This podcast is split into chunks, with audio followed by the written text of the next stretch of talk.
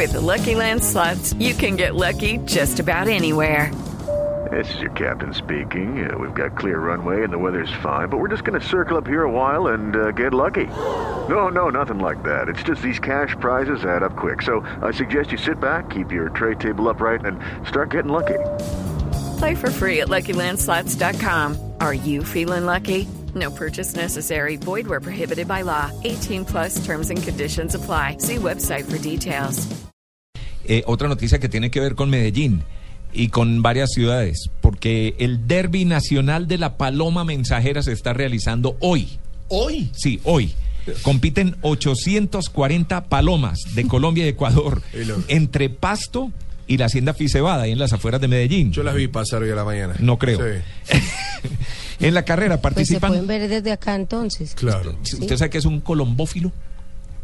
Eh, Bueno, los aficionados a las palomas, especializada. Al- al- ¿cierto? A- sí. a las palomas. ¿No mensajeras? No, Creo no te estoy exagerando, son- no, no te estoy exagerando. Son 840. Eh, en la carrera participan colombófilos con palomas de Bogotá, Medellín, Cali, Manizales, Armenia, Pereira y viene gente del Perú o vino gente del Perú para participar en la competencia. ¿En qué viene la paloma de Medellín a Bogotá?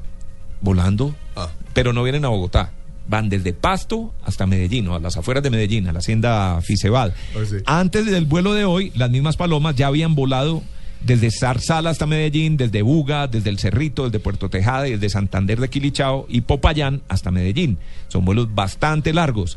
Por ejemplo, desde Popayán las primeras palomas cubrieron la distancia en seis horas a una velocidad de 1.300 metros por minuto. Eso es un kilómetro por hora, ¿cierto?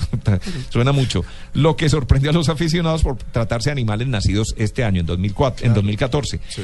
Las palomas están en pasto desde ayer, fueron liberadas hoy, a las entre las 6 y las 6 y 20 de la mañana, por lo que se espera que estén llegando a Fisebad, allá en las afueras de Medellín, en la carretera Las Palmas, después de las 2 de la tarde. Entonces la invitación es para la gente que le guste este espectáculo y que no tenga nada que hacer hoy, ¿cierto? Bueno, ya tiene una disculpa para pasear, para dar la vuelta a Oriente y para ir a ver la llegada de estas, De eh, palomas. de estas palomas. Sí. Hay una bolsa de 60 millones de pesos en premios. Mira. La primera paloma que entra al Palomar en Fisebad se gana 17 millones de pesos. Vale la pena ser colombófilo, como salimos se da cuenta. ya de acá. ¿Cierto? ¿Qué Y, hacemos? y puede ganar más si triunfa en varias categorías. El resto de la bolsa se va repartiendo hasta quedar todo en poder de los competidores. No nos intriga cómo es que entre, cómo entrenan estas palomas, o sea, si entrenan a una sola y todas las demás las siguen como borregos o las entrenan a todas, Claro. como no. ¿Cómo sabes que oíste tu paloma? De hecho, No, no, no. Cada paloma, según entiendo, yo no soy colombófilo, Sí. pero según entiendo, la paloma tiende a regresar al sitio o donde nació o donde fue criada. ¿Y cómo sabe a dónde tiene que ir, por ejemplo? Eh, pregúntele a una paloma. No, mentira, no, se devuelve hacia el sitio donde nació, donde fue entrenada. Se devuelven. Es decir, yo no puedo tener una paloma aquí y le digo, váyase para Panamá. Claro. No puedo hacerlo, ¿cierto? O sea, tiene que nacer en Panamá, te la traes para acá y ella regresa va. a- a- al sitio donde nació o donde fue criada. Es muy loco. Sí, como los caballos, ¿no?